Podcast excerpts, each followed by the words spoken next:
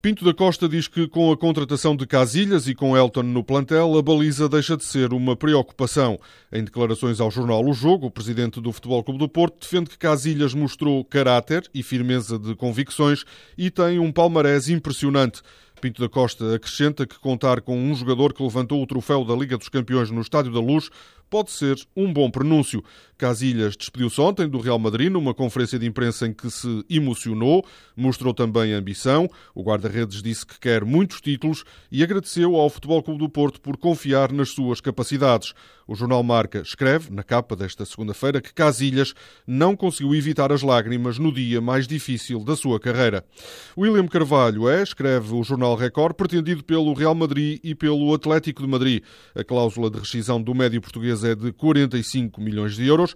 O Record adianta que poderá chegar a Alvalade uma proposta a rondar os 25 milhões e que inclua ainda alguns jogadores que não entre nas contas de Rafa Benítez ou Diego Simeone. O Benfica ainda não desistiu da contratação de Maike. O defesa-direito, que joga no Cruzeiro, deverá custar cerca de 8 milhões de euros. Luís Filipe Vieira não aceita pagar essa verba a pronto, como exige o clube. Apesar dessa divergência, o Record assegura que o Benfica continua na luta por Maike. O jogo adianta que a escolha dos encarnados para a posição de defesa-direito é Jorge Moreira, um paraguaio de 25 anos. O empresário diz que vem esta semana a Lisboa negociar com o Benfica. André Vilas Boas conquistou o sétimo troféu da carreira. O Zenit ganhou ao Lokomotiv a Supertaça da Rússia. O jogo terminou empatado a um golo. A equipa de São Petersburgo venceu no desempate através da marcação de grandes penalidades. António Félix da Costa tornou-se ontem o primeiro piloto português a ganhar uma corrida do Campeonato Alemão de Turismo ao volante de um BMW M4. Félix da Costa venceu a segunda corrida em Zandvoort, na Holanda. No final, o piloto português disse estar sem palavras. Menos feliz, Tiago Monteiro sofreu um acidente e não pôde lutar por um lugar no pódio na corrida do Campeonato do Mundo de Carros de Turismo em Vila Real.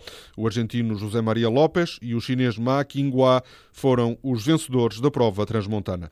Depois de quase três horas de uma intensa batalha, Novak Djokovic voltou a erguer o troféu em Wimbledon. O sérvio bateu Roger Federer em quatro sets e no final comeu um pouco de relva. Revelou que este ano lhe soube muito bem. No Mundial de Futebol de Praia, Portugal tem ao início da tarde um encontro decisivo com a Argentina.